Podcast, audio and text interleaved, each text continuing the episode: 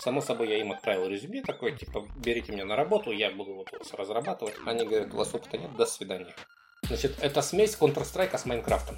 Зачем вообще пиариться игровой компании в Казахстане на казахстанский рынок? Потому что иначе можно годами сидеть в ощущении, что я здесь один посреди степи, делаю игры, а все остальные делают документообороты. 96-98% стартапов а, заканчиваются ничем из игр, ну, примерно так же. И это, ну, нормально, это же просто мясорубка.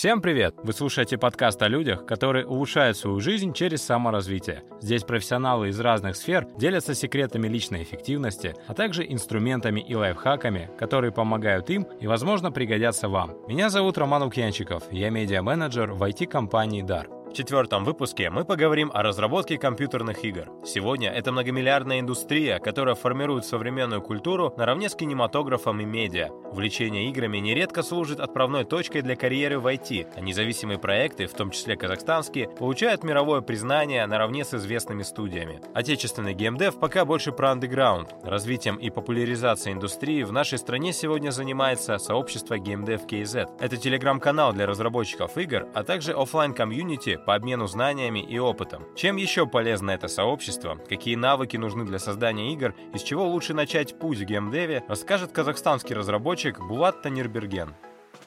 Здравствуйте, Булат. Добрый вечер. А, расскажите немножко о себе, о своей карьере и какое место для вас занимает вообще а, создание видеоигр. А, я сам программист, окончил университет в 2007 году. И еще когда был студентом второго курса, при распределении по кафедрам, я решил, что хочу заниматься чем-то связанным с компьютерной графикой, компьютерным зрением. Разработка игр там просто очень близкая косвенная тема. То есть это все относится к интерактивным трехмерным, двухмерным мультимедийным приложениям. Конечно, пробовал сначала делать что-то самостоятельное в одиночку. Получалось, как правило, не очень хорошо, потому что рисовать не умею. Сначала я хотел сделать такую игру, ужастик, триллер с изометрическим видом сверху. То есть я сделал движок, с этим проблем не было, накодить смог, сделал под это дело интерфейсы, почти все собрал, но визуально показать нечего. Дошел до того, что я просто из бумаги вырезал человечка, сшил его нитками и потом фотоаппаратом кадр за кадром фотографировал, потом сшивал это дело в фотошопе. Получилось настолько жутко, что там, в общем-то, это все быстро улетело куда-то в дальние архивы, в дальнем углу компьютера, и я понял, что мой удел – это разработка, а не какое-либо графическое представление. А в дальнейшем я работал в компании, которая занималась разработкой мобильных игр. Это я был на пятом курсе. А эпоха была еще до айфонов, до андроидов. Мобильные игры были, соответственно, под старые Nokia, Sony Ericsson и Samsung. Может, помните такие телефоны. Игры были такие себе. То есть э, экран 128 на 160 пикселей. Количество, так сказать, оперативной памяти под э, исполнение составляло 60 килобайт, где-то 80 килобайт. И в эти 80 килобайт надо было уместить все. И программный код, и распакованную графику, и озвучку, и все взаимодействия с сетью, если таковые бывали под отдельно отдельное разрешение. Процедура сборки там была специфическая, опыт был довольно интересный. Причем это не совсем те ожидания, которые у меня были в самом начале, когда я думал, что вот я пойду работать в игровую индустрию. Год был тогда 2006. Одной из самых крупных компаний в СНГ тогда была компания Nival. Само собой, я им отправил резюме такой, типа, берите меня на работу, я буду вот вас разрабатывать. Они говорят, у вас опыта нет, до свидания. Я говорю, хорошо, выбираю следующую строчку там по рейтингу крутизны компании. Тоже высылаю резюме. Ответ точно такой же, типа, наберитесь опыта, потом сообщайте. Короче, я пошел по всему списку вот всех компаний, которые тогда были в Москве, и везде меня посылали за отсутствием опыта, а где конкретно этот опыт брать, никто, как, как обычно, не поясняет. На компанию по разработке конкретно мобильных игр нарвался случайно, но, в принципе, компания уверенно себя чувствовала, разрабатывали разные игры. Специфические, конечно, потому что мобильные телефоны тогда были довольно слабые, и могли мало что делать, но тем не менее игру в жанре Tower Defense мы тогда сделали. В тот момент набирала популярность модинг арена для игр от Blizzard типа Warcraft или Starcraft. Тогда был третий Warcraft. И модифицируя карты, создавались какие-то отдельные игровые режимы, которые м- больше были предназначены для того, чтобы поэкспериментировать над тем, что взлетит, что не взлетит. Нынче довольно популярные жанры типа Tower Defense, ну то есть это условно некий коридор или тропинка в лесу или дорога, по которой идут враги к нашему условно там городу, крепости, деревне, не знаю, к чему-то нашему. А вдоль дороги надо выстроить какие-то башни, укрепления, отряды, и они будут останавливать натиск. А сейчас таких игр полно. На тот момент они только появлялись в виде карт для мультиплеерных стратегий, типа StarCraft, Warcraft. И появилась идея, давайте сделаем такую же, только на мобилку. А с учетом того, что на средней мобилке для управления есть всего лишь 5 кнопочек, верхний справа, лево и центральная кнопочка типа ОК, то там, конечно, приходилось придумывать, что на что навесить и как это сделать, чтобы это еще играбельно было. Но, в принципе, игра была достаточно популярной для того, что попала даже на торренты. Вот такие игры, которые создавались сначала в виде карт или модификаций, из них выросли популярные сегодня Dota, League of Legends. Многие, на самом деле, популярные сегодня игры, это раньше были какие-то просто модификации, которые созданы молодыми ребятами у себя дома.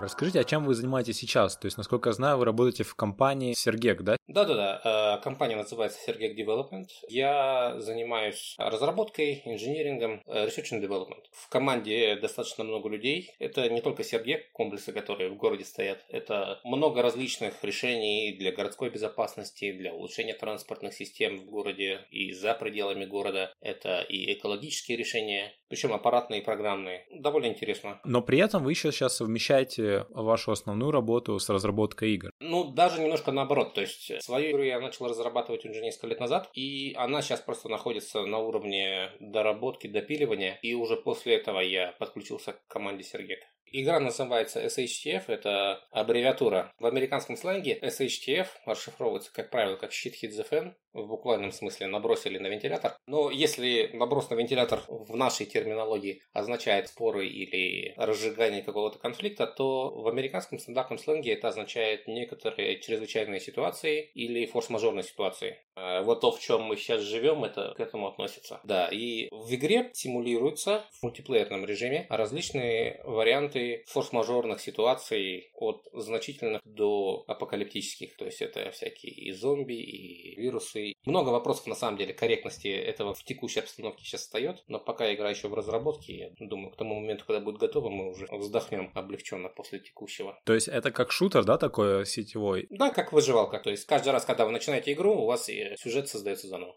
Давайте еще поговорим про сообщество геймдев в Казахстане. Насколько я знаю, это есть телеграм-канал, да, и какие-то офлайн встречи разработчиков. Что оно из себя представляет сегодня? Тусовка есть. Тусовка есть довольно давно. Она довольно долго раскачивалась. Сейчас уже в режиме самоподдержания порядка 600 человек. Основным каналом связи мы остановились как самый удобный, это Telegram. Есть в Телеграме специальный канал GameDevKZ слитно. Там разработчики, дизайнеры, художники, люди заинтересованные в разработке, даже музыканты есть. Главная задача, на самом деле, сообщества была в том, чтобы не было ощущения, что вы одиноки в этом деле. Потому что такой период был. Разработка игр в Казахстане начинается, наверное, с конца 90-х, начала 2000-х, со всяких небольших поделок. Но первые коммерческие проекты, они стартанули в Караганде. На самом деле, очень много крутых э, технологических программных вещей стартануло в Караганде. Это наша такая почти что локальная Кремниевая долина, то есть то место, где генерируются идеи. AWPay, платежная система с Караганды, Белый ветер с Караганды в Карагандинской области. Гораздо раньше были электронные сервисы для граждан, чем в других регионах, причем строились своими силами. И точно так же разработка игр. В первую очередь такие компании появились в Караганде. Наверное, это связано со спецификой бизнеса программного, потому что все, наверное, понимаем, да, что многие компании, которые занимаются разработкой программного обеспечения в Казахстане, делают это под заказ от государственных, квазигосударственных или нацкомпаний. И делают это в рамках тендеров или специальных заказов. Соответственно, компании в Алмате, в Астане, они достаточно близко к этому находятся, к клиенту, и довольно плотно с этим работали. А огромное количество разработчиков, которые, в принципе, принципе, в Караганде всегда было, они в отрыве от этого механизма были несколько менее забюрократизированы и более свободны в креативном, так сказать, плане. Первые компании, которые занимались разработкой игр, они родом из Караганды, выпускали игры на флеше, делали, в ранних движках типа Unity, а, выпускали на мобильные платформы, на компьютеры, различными образами монетизировались, издавались, причем крупными издателями, типа Челинга, издавались, как правило, за пределами Казахстана, потому что наш внутренний рынок потребителей игр не такой уж большой, и ориентироваться на него, как правило, не следует. На раннем этапе наши тусовки представляли собой просто небольшие посиделки, где-нибудь шашлычные, не знаю, как-нибудь вечерком раз в несколько месяцев. Какой-то момент э, мы решили, что надо это дело превращать во что-то более интересное. Э, начали устраивать метапы. Коворкинг «Цоколь» в Астане. Там вот встречались несколько раз. И хакатоны проводили, и просто делились знаниями или какие-то мастер-классы. Приезжали ребята из других городов просто пообщаться. Собирались по 30, 40, 50 человек.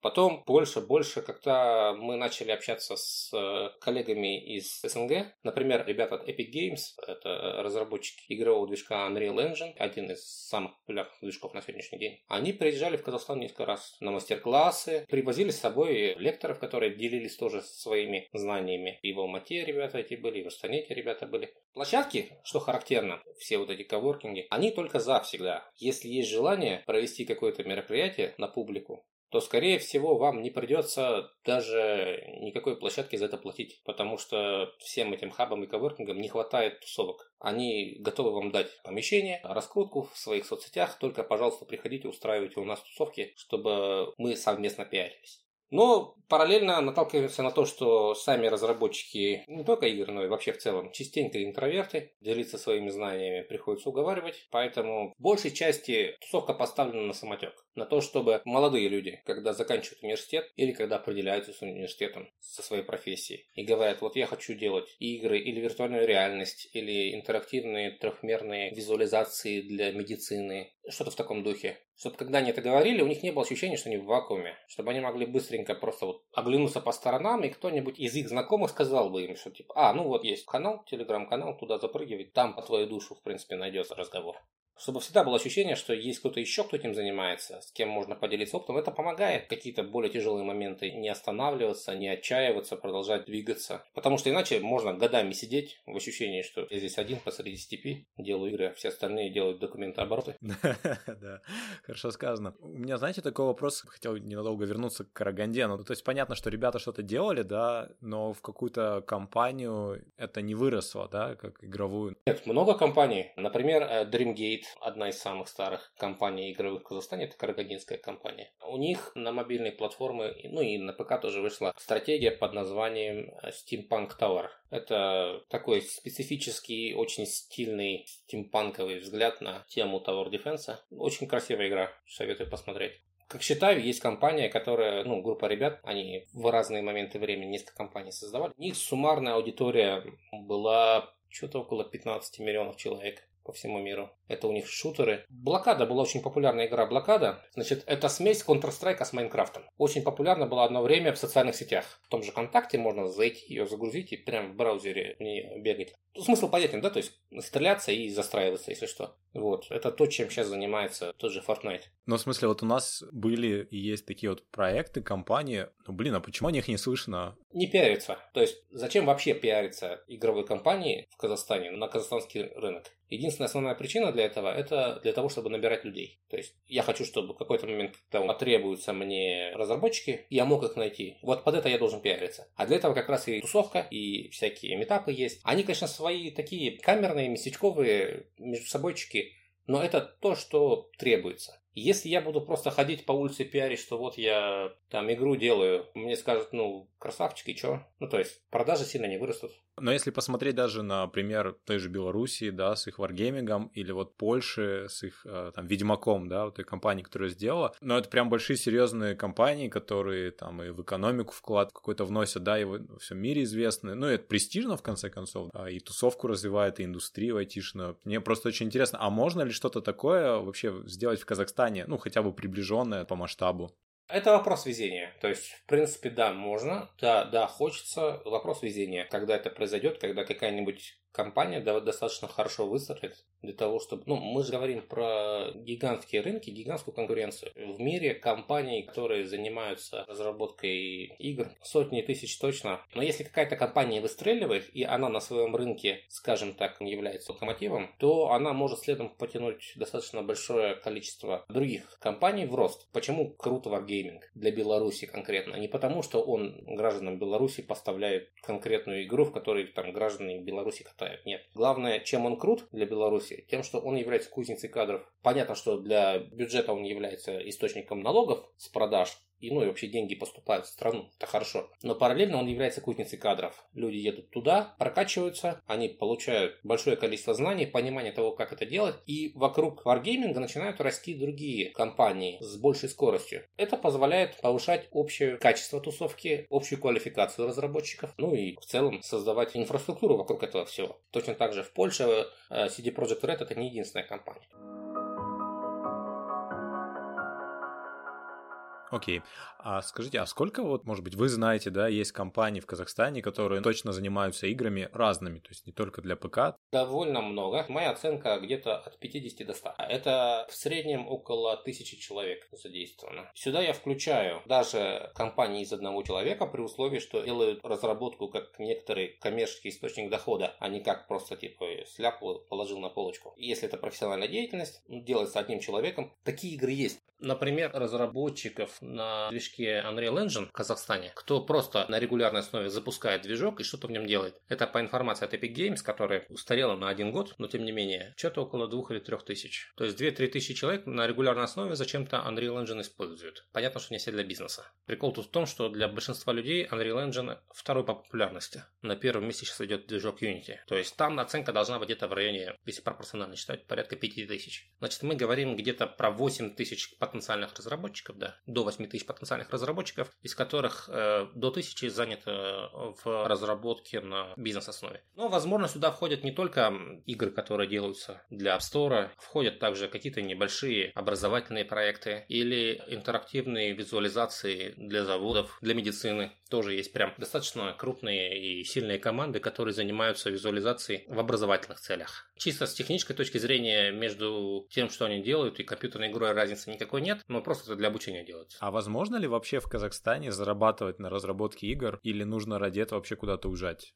Есть команды, которые прям зарабатывают нормально. В среднем такие команды пока не крупные, до 5 человек, но есть. Например, сейчас на данный момент, э, по-моему, самый популярный в плане количества игроков является серия игр от астанинской команды разработчиков. Это симулятор парковки. Ну, то есть, представляете, вам запарковать машину, параллельная парковка, или там загнать ее в гараж, или в паркинг на третий этаж, за какое-то ограниченное время, не поцарапав другие машины. То есть, это что-то среднее между таким пазлом и симулятором вождения. Там совокупная аудитория что-то вроде 30 миллионов на сегодня по всему миру. Там не несколько версий игры, там с автоматической коробкой передач, с ручной коробкой передач, с мультиплеером. Это как бы пазл. То есть запарковаться за короткое время, быстрее, чем другие. То есть это выверить, по сути, движение, повороты руля, нажатие на педали. Так вот там десятки миллионов людей. Если, может быть, какая-то игра, которая тоже популярная, какая-то массовая в Казахстане, сделана именно?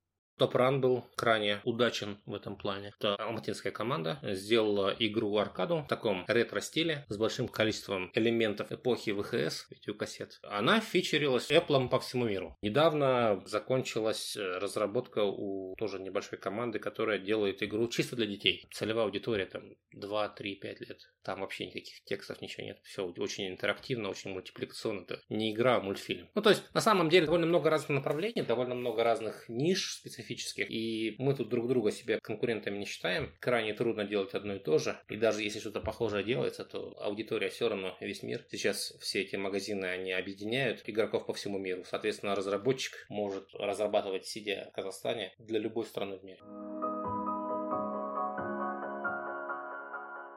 Я бы еще предложил обсудить нам сегодня мировые тренды вообще в геймдеве, что сейчас актуально и что из этого актуального а, возможно делать в Казахстане, чтобы это был успешный продукт что можно разрабатывать в Казахстане, да? Я бы рекомендовал фокусироваться на, во-первых, чисто технически, на разработке, которая займет по времени не больше года и по людям не больше пяти человек. Если вы хотите начать разработку, вам желательно начать с чего-то небольшого, просто чтобы понять, как это все работает. Потому что помимо того, что надо написать программный код или нарисовать игровую модель, под капотом у всего этого очень много специфических механизмов. Например, то, каким образом зарабатываются деньги на мобильных играх сейчас сейчас. Как правило, они идут через рекламу. Каким образом эту рекламу лучше вставлять? Где она приносит больше? Почему в одних играх реклама ставит на каждый чих, и эти игры не очень много зарабатывают, а в других играх ставят вроде бы чуть-чуть, но зарабатывают гораздо больше? на какие аудитории крутить рекламу. Под капотом очень много всего. Если какой-то молодой выпускник, группа молодых выпускников сейчас смотрит на это и думает, так, кодить мы умеем, рисовать вот, вот эти двое умеют рисовать, мы там двое умеем кодить, сейчас соберемся, сделаем, то желательно делать что-то небольшое, чтобы по пути разобраться во всех тех многочисленных нюансах, которые ждут. Что это означает? Это означает, что желательно, чтобы игра была мобильной. И действительно, многие игры, которые сейчас разрабатываются, чисто пропорционально, большее число их них мобильное. Игра должна быть мобильной, желательно. Она должна быть в чем-то уникальной, чтобы хотя бы кого-то зацепить. При этом достаточно простой в реализации и понимании. Желательно туда не пихать огромное количество текстов, которые потом придется переводить на все языки мира. И просто пробовать и все. Пробовать, пробовать, пробовать. Как правило, первая игра выпускается, что-то там приносит, дает какое-то понимание, что делать дальше. Потом можно делать чуть сложнее, чуть сложнее. Такого, чтобы прям бах и взорвать всем рынок. Такое возможно и такое делается регулярно, но надеяться на такое точно не стоит. Рассчитывать, что я сейчас запущу игру и она прям выстрелит суперски, это прям нет. Такое может произойти, но ни в коем случае не рассчитывать. Но вот если посмотреть тоже на какие-то успешные истории,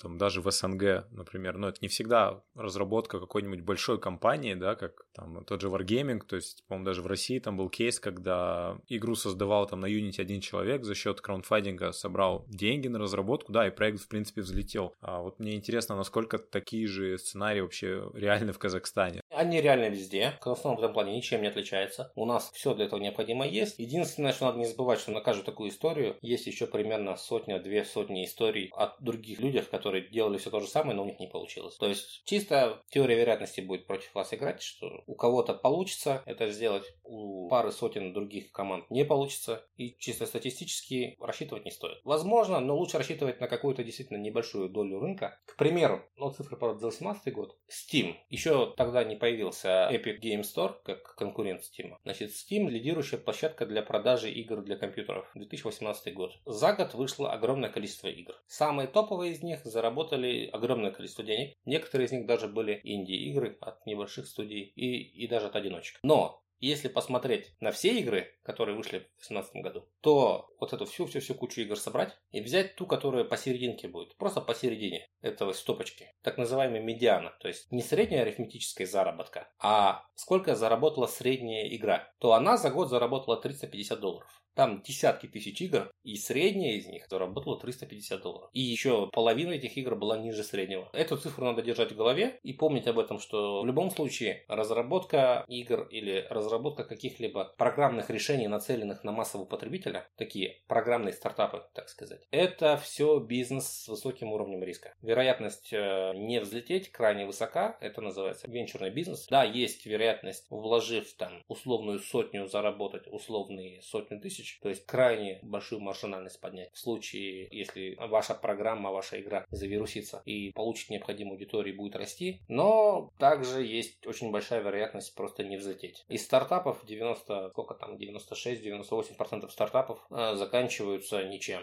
Из игр, ну, примерно так же. И это, ну, нормально, это же просто мясорубка. Хорошие идеи, они должны пройти естественный отбор. Грустновато, да, но тем не менее. На ваш взгляд, а что сейчас перспективнее? Делать игры, допустим, на ПК, делать игры для приставок, да? Ну, мы поговорили про мобильные игры, потому что это, наверное, самый оптимальный вариант, да, для таких рынков, как казахстанский. А если чуть масштабнее на это все посмотреть, что сейчас в тренде и что сложнее при этом? Сложнее сейчас делать игры под консоли. Это и процедурно сложнее, требуют соответствующие лицензии от производителя консолей. То есть там не так, что просто я, у меня дома есть PlayStation 4, значит я пойду сейчас сделаю под нее игру. Нет, нужны специальные комплекты разработчика. Если несколько поколений игровой консоли назад, там вообще целые отдельные компьютеры нужны были под это дело. И оптимизация под консоли отдельная головная боль. Но с другой стороны, как только вышла консоль Nintendo Switch, разработка игр под нее на пару лет стала прям тем, чем стоит заниматься. Потому что консоль получила очень большую популярность среди покупателей, среди клиентов. Настолько большую, что ее не ждали даже сами производители. И возникла ситуация, когда людям нравится консоль, а играть на ней мало во что есть. И все туда помчались. Соответственно, там выстроилась огромная очередь разработчиков. А сами Nintendo там искали способы, как можно быстрее раздавать эти девкиты. Первое время там в очередь вставали все, чтобы попасть на площадку. И как только попадали, как правило, очень сильно повышался шанс хорошо продать игру, потому что платформа была почти пустая, и все, что новое выходило, довольно быстро встречало покупателей. А разработка под ПК проще всего, потому что сразу можете тестировать, как это будет выглядеть на ПК. Это даже проще, чем разработка под мобильную платформу. Но сделать что-то такое, во что другие бы играли, ну просто, скажем так, объем ожиданий у игроков от компьютерной игры гораздо выше, чем от игры мобильной. В мобильные игры, ну вы посмотрите, во, во что сейчас играют дети. Там что-то на уровне в одном месте нажимать надо все время, и там что-то скачет, что-то прыгает, периодически закрывать рекламу. От компьютерной игры ожидаешь хорошую графику, какой-то сюжет, какую-то нормальную озвучку, текстовое сопровождение, возможность настройки всего. И, соответственно, процесс разработки под ПК проще, но нужно потратить больше времени, чтобы получилось что-то стоящее. Конечно, после мобильных игр стоит заниматься разработкой под ПК, тем более, что сейчас появился Epic Game Store, который очень сильно поменял то, каким образом деньги зарабатываются. Если раньше почти единственным способом заработать игры был Steam, который забирал значительную долю от продаж, то от Epic Games все эти комиссионные стали гораздо ниже, тем самым маржинальность игр выросла. Плюс они дают возможность попиариться на своей платформе новым играм. Давайте еще поговорим про вашу карьеру, да, и вообще карьеру в геймдеве. А вот на ваш взгляд, какие навыки нужны современному разработчику, да, молодому, чтобы вообще начать разрабатывать игры? Ну, даже не игры, а вообще, в принципе, про разработчиков, да, потому что их довольно много разных. Тем более сейчас человек, который разрабатывает игры, от человека, который разрабатывает какие-то мобильные приложения, отличается, ну, не прям супер сильно. Когда я заканчивал университет, было ощущение такое, что вот выходишь на такую поляну, на которой ягод полно, и можно с двух рук есть, потому что практически никого там, ну, нету больше на этой поляне. А я еще 85-го года рождения, как раз мой год рождения попался под деление на кто прыгает через четвертый класс, кто не прыгает, и я, когда заканчивал, все выпуски были в два раза меньше, чем обычно. Ну, то есть уровень конкуренции, с которым я столкнулся, мне повезло в этом плане, был значительно меньше, чем вот сейчас. Сейчас э, я смотрю на выпускников регулярно, и, если честно, даже их немного жалко. Они выходят прям готовые они умеют. Искусственный интеллект и собрать компьютер, допустим, выпускники Назарбаев университета, недавно собеседовал, с какой-то специализацией, электротехнику и разработку, и схемотехнику, они могут и собрать компьютер, и спроектировать его, и запрограммировать его, и искусственный интеллект на него накатить, включить ему вентилятор, и получится дрон. И при этом они ходят такие, ну, а куда нам идти работать? Ну, то есть, реально, они супер квалифицированы, но при этом практически все места уже заняты. То есть, на поляне уже не так много ягод осталось, и те, что остались, там уже очередь стоит на то, чтобы их поесть, если так выразиться. Поэтому, ну, главное уверенность в себе, усердие, потому что технологии меняются постоянно. Основные направления, которые сейчас востребованы в играх, не в играх, везде. Искусственный интеллект, то есть сегодня разработчик уже должен знать, как это работает. Не обязательно нужно быть разработчиком конкретных систем искусственного интеллекта, но как минимум нужно знать и понимать, каким образом устроены системы искусственного интеллекта. Это нужно было знать с тех пор, как несколько лет назад Apple начали встраивать отдельный сопроцессор под это дело в свои телефоны. А, нужно понимать, как работают клиент-серверные системы, в том числе облачные в целом. То есть, если раньше клиент-сервер это условно рисовалось, что вот эта вот коробочка это сервер, эта коробочка это клиент, между ними соединение строится по такому-то протоколу, сюда идут пакеты и так далее, то сейчас это все строится с позиции постоянного масштабирования динамического. Взять, к примеру, крайне популярную игру по Fortnite или PUBG, а вот эти все батл рояли. Игра создается в тот момент, когда вы к ней подключаетесь. В этот момент очень быстро где-то в облаке должен создаться сервер. На нем развернуться полная копия игры и туда перебросится соединение всех там 100 желающих игроков. Она должна вся открутиться на этом сервере виртуальном, а потом очень быстро потухнуть, чтобы зря не сжечь процессорное время, которое может понадобиться для следующей группы людей. И таких серверов постоянно загорается и тухнут тысячи. Просто тысячи. То есть нужно понимать, как это работает. Это происходит при разработке любых сейчас э, распределенных приложений, любых сервисов. Все строится из расчета на то, что нагрузки будут большие, люди будут подключаться не десятками, а десятками тысяч. Значит, должны приложения как сервисы крутиться в некоторых контейнерах, и эти контейнеры должны автоматически множиться или удаляться. Так называемая оркестрация контейнеров происходить. То есть то, что несколько лет назад казалось типа, ой, для всяких гуглов, то сейчас это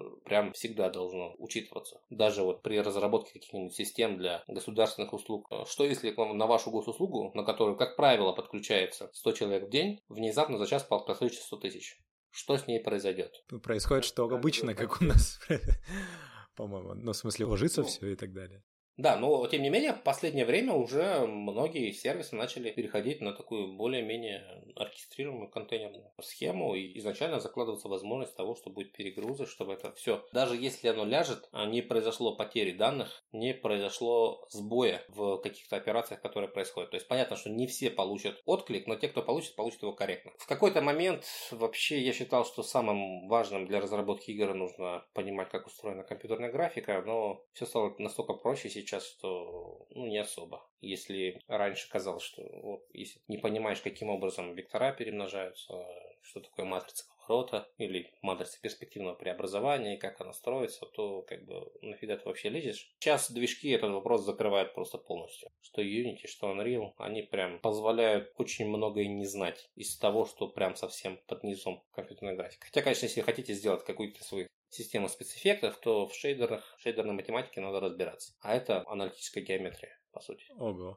Ну, то есть для меня гуманитария это сейчас звучит немножко все страшно, но если так э, грубо обобщить, да, то создавать игры стало проще, чем условно лет там 10-15 назад, может быть, да? Да, но и сами игры стали масштабнее. Вот у вас какая любимая игра? Допустим, ну, какая игра зацепила ваше внимание за последние 5 лет?